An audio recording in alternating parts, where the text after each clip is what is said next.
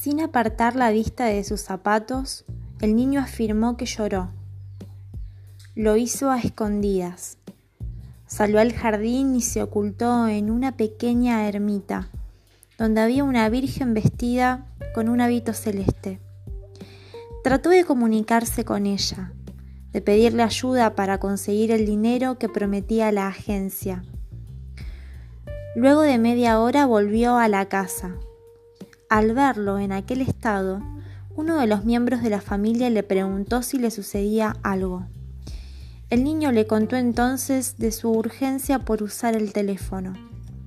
El miembro de la familia le informó sobre ciertos teléfonos públicos que se estaban instalando en la ciudad.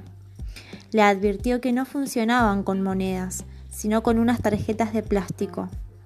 Precisamente cerca de la casa, en el malecón de una playa que en verano se llenaba de gente a pesar de su mar embravecido, habían puesto algunas de esas cabinas.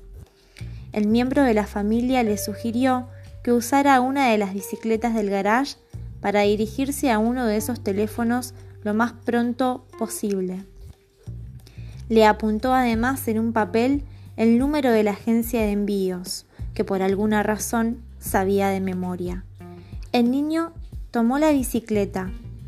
La casa estaba ubicada en un barrio donde había un gran parque con muchos árboles sembrados en líneas rectas lo que le daba al conjunto un aspecto geométrico. Cuando el niño salió de la casa, la tarde estaba avanzada. El sol comenzaba a declinar, lo que le daba toques rojizos a la atmósfera.